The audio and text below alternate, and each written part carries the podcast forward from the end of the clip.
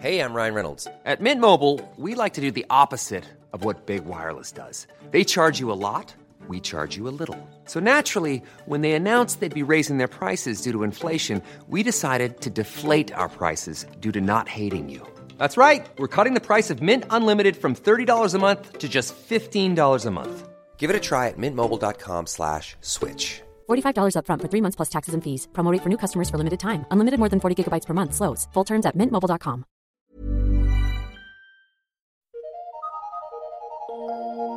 Eu sou Mário Persona e essas são as respostas que eu dei aos que me perguntaram sobre a Bíblia. O seu argumento de que Jesus não teria sido um homem na verdadeira acepção da palavra, caso fosse impossível ele pecar, não tem fundamento. Você pensa assim porque a única humanidade que você conhece é a humanidade caída e pecadora, e não aquela que Deus criou no jardim do Éden, ainda sem pecado.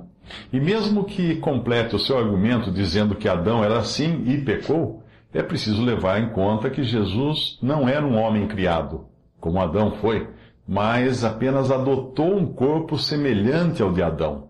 Não idêntico, mas semelhante porque no caso de Jesus não existia a possibilidade de ele pecar. Jesus jamais cairia em pecado por ser Deus, Deus e homem, e não apenas homem. Ele tinha duas naturezas, algo que Adão não tinha, por ser apenas homem, ser apenas humano. É fácil entender como é absurda a ideia de que Jesus poderia ter pecado se não resistisse à tentação. Basta você imaginar o que aconteceria se ele pecasse pois isso faria de Deus um pecador. Existe lógica em um Deus pecador? Nada mais absurdo e insano.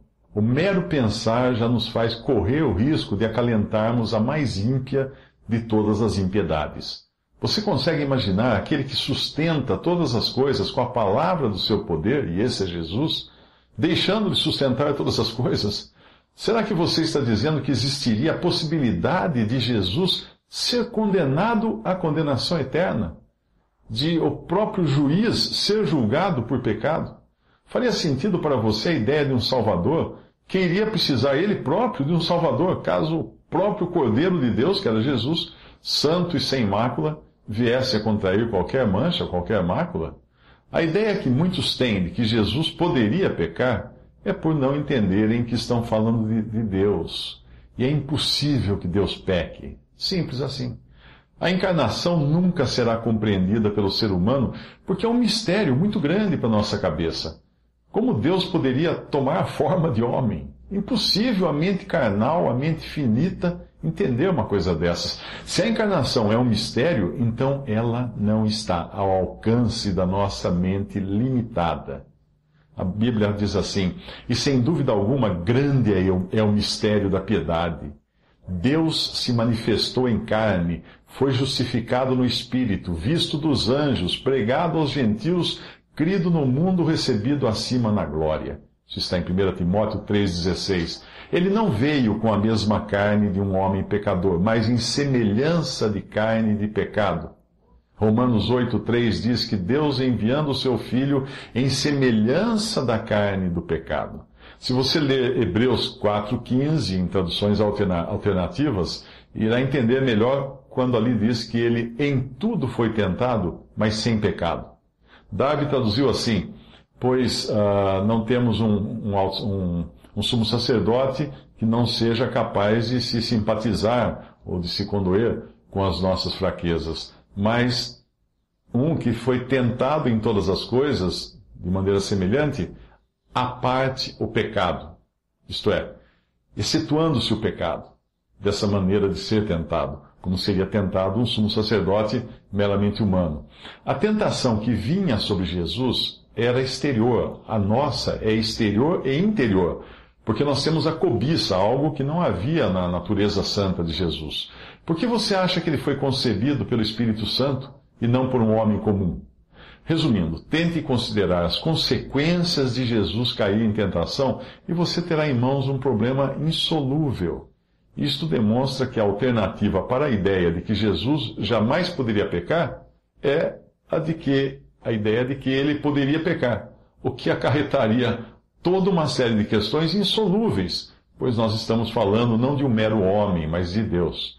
Além disso, nós costumamos usar a palavra tentação como algo sempre no sentido de pecar, mas entenda que a palavra original na tentação de Jesus tem mais o sentido de teste ou prova, como se faz quando se coloca ácido no ouro para provar que é ouro. O seu, o seu raciocínio é que se ele sentia como sente um ser humano, tinha as mesmas sensações, as mesmas percepções, então ele precisaria necessariamente também sentir a tentação e se esforçar para não ser levado por ela ao pecado. Eu acho que você ainda não entendeu que a humanidade em si não é má nem pecadora na sua forma original. Quando Deus criou o homem, ele afirmou que era muito bom, em Gênesis 1, 31. O homem foi criado à imagem e semelhança de Deus, portanto, ele traz em si atributos divinos. O ser humano não é mais do que Deus, mas quando você ama, sente tristeza, alegria, saudade, etc., pode ter a certeza de que Deus já sentiu tudo isso. O que Deus não conhecia era como sentir isso em um corpo de carne, um corpo humano. Mas agora ele já sabe.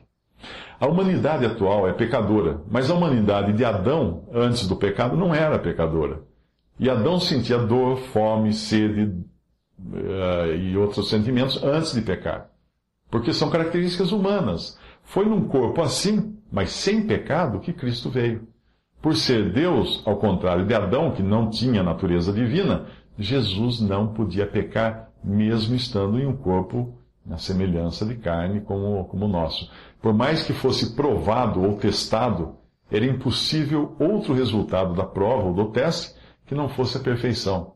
A tentação no deserto tinha o objetivo não de ver se Jesus poderia ceder, mas apenas de provar que, ao contrário de Adão, seria impossível ele ceder, porque ele era impermeável à tentação. Foi um evento para mostrar suas credenciais de Deus e homem.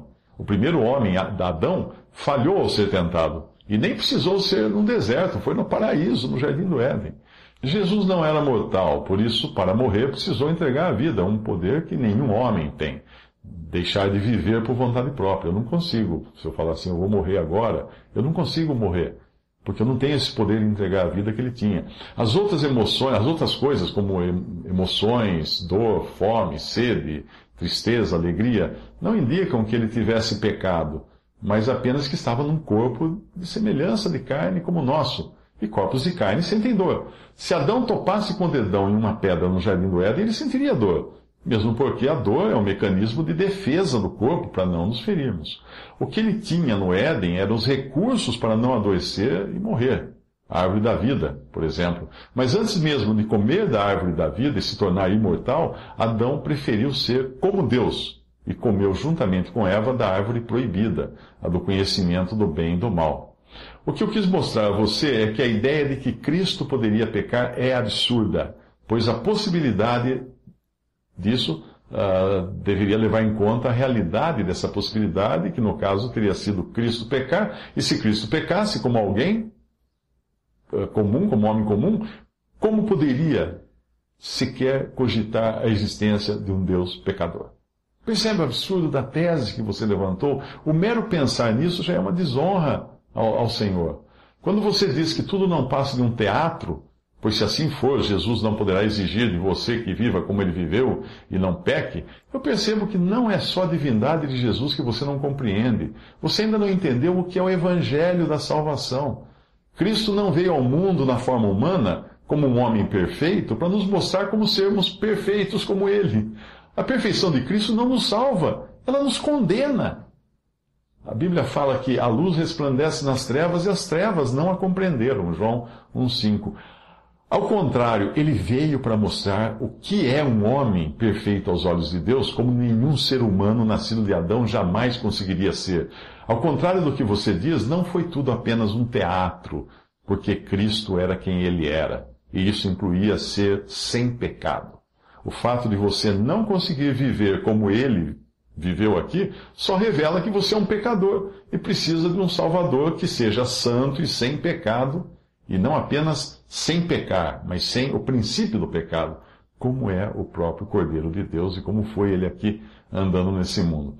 Com efeito, a Bíblia fala, com efeito nos convinha um sumo sacerdote como este, santo, significa separado, inculpável, que significa impossível de ser feito culpável, sem mácula, significa sem mancha, separado dos pecadores, significa distinto e diferente dos que nascem com o pecado em si, e feito mais alto do que os céus. Leia isso em Hebreus 7, 26. Na cruz, na cruz, ele foi feito pecado por nós. Não antes disso, não foi antes da cruz que ele foi feito pecado por nós. E então, apesar de nunca ter pecado e nem ter a natureza pecaminosa que nós herdamos de Adão, ele foi transformado ali, naquela cruz, em pecado.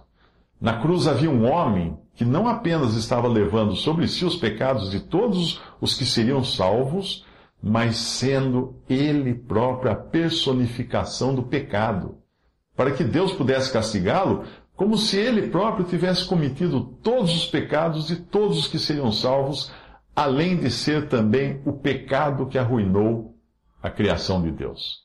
2 Coríntios 5, 21 diz que aquele que não conheceu pecado, Deus o fez pecado por nós, para que nele fôssemos feitos justiça de Deus. Esse versículo diz que ele não conheceu pecado, que é a natureza do pecador, e não apenas os seus atos pecaminosos. Não existia nele qualquer eco ou resposta à tentação externa, como existe em nós, e nem poderia existir. Caso contrário, ele não, não seria Deus e homem ao mesmo tempo. Porque Deus não pode ser tentado pelo mal, é o que fala Tiago, capítulo 1, versículo 13. Isso é mais uma prova de que a tentação no deserto não foi uma tentação igual às que sofremos, mas uma prova, um teste de quem ele realmente era, Deus. Não havia em Jesus qualquer concupiscência, qualquer desejo extremo, pois tudo nele era perfeito, ainda que em semelhança da carne e do pecado, mas não tendo ele próprio carne do pecado, ele, ele, ele próprio em si a carne do pecado. Conforme explica a carta de Tiago, o pecado é gerado quando nossa própria cobiça ou concupiscência responde a uma tentação externa. Ou seja, algo nos tenta, nós sentimos o desejo, o nosso coração dá ouvidos àquela tentação, pecamos e expressamos o pecado em nossa mente e em nossos membros. Ainda que estivesse um corpo em semelhança de carne de pecado, por ser Deus, Jesus não tinha essa concupiscência eterna, essa resposta para responder à tentação. A Bíblia fala, porquanto que era impossível a lei, visto como estava enferma pela carne, Deus enviando o seu Filho, em semelhança da carne do pecado, pelo pecado condenou o pecado na carne. Romanos 8, 3. Mais uma passagem. Cada um é tentado pela sua própria cobiça, quando esta o atrai seduz. Então a cobiça, depois de haver concebido, dá à luz o pecado. E o pecado, uma vez consumado, gera a morte. Tiago 1, de 14 a 15. Se a sua ideia de salvação era de procurar ser cada vez mais semelhante a Jesus para Deus poder aceitá-lo quando saísse daqui, esqueça tal ideia, porque ela anula completamente o valor da obra de Cristo e de sua morte substitutiva. Você não pode ser salvo seguindo o exemplo de Jesus.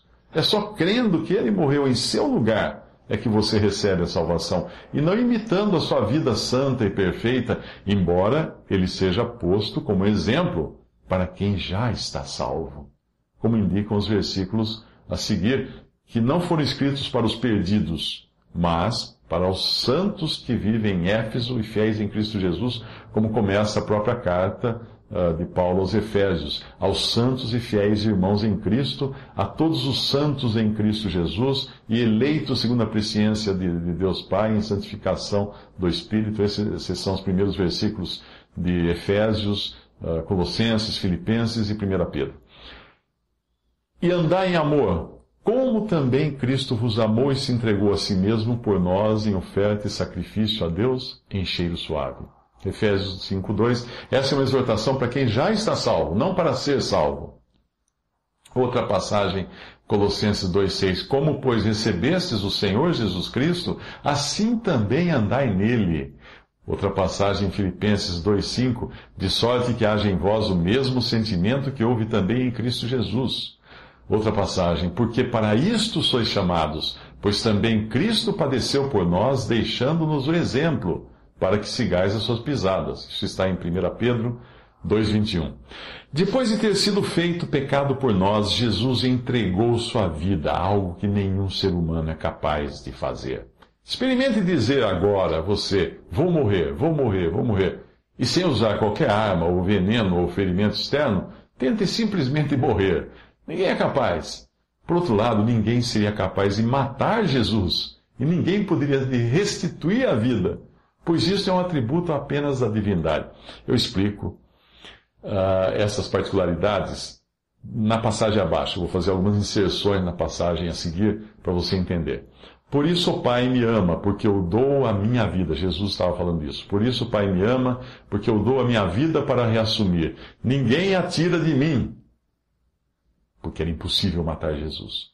Pelo contrário, eu espontaneamente a dou. Tenho autoridade, ou poder de morrer, para entregar e também poder divino lhe dar a vida, para reavê-la. Este mandato ou poder recebi de meu Pai isso ele está dizendo em sua condição de homem. João 10, 17 a 18. Depois de morto, Jesus ressuscitou ao terceiro dia e demonstrou assim como é a nova criação de Deus. Ele é o homem que agora habita no céu e é o protótipo de todo salvo que habitará lá também em um corpo, não como o corpo de Adão, ainda que perfeito para, fosse perfeito para a terra, o corpo de Adão era, mas agora como, como o corpo de Cristo ressuscitado, um corpo humano, celestial e eterno. 2 Coríntios 13, 4. Porque de fato foi crucificado em fraqueza, contudo vive pelo poder de Deus. Ao contrário da sua afirmação, Cristo pode sim exigir do salvo que ande como ele andou, porque o salvo tem agora o Espírito Santo e uma nova natureza que é perfeita e não peca. O que responde, o que dá resposta à tentação é a velha natureza que você carrega em você. Pois Deus capacita o salvo com a nova natureza a agora andar segundo Cristo andou.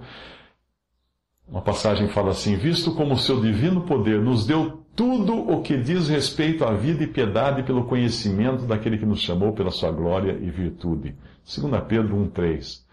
Ainda que o andar de Jesus, quando esteve aqui, possa servir de exemplo para o salvo, não é com aquele Jesus que andou aqui que nós devemos nos ocupar. Pois ele próprio não está mais naquela condição de homem fraco e servo andando no mundo. Agora nós nos ocupamos de um homem glorificado, em um corpo glorioso de carne e ossos e habitando nos céus. O primeiro e único homem ressuscitado que vive hoje nos céus, mas ao mesmo tempo o primeiro de milhões. Milhões e milhões que ressuscitarão ou serão transformados à sua semelhança. O ser humano, a velha criação, morreu na cruz quando Cristo morreu. A nova criação começou quando Cristo ressuscitou. Pois o amor de Cristo nos constrange julgando nós isto. Um morreu por todos, logo todos morreram.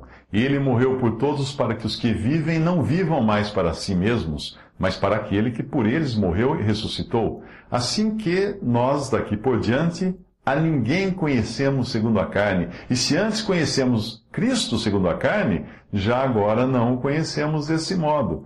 E assim, se alguém está em Cristo, é nova criatura ou nova criação. As coisas antigas já passaram, eis que se fizeram novas. Isso está em 2 Coríntios 5, 14 ao versículo 17.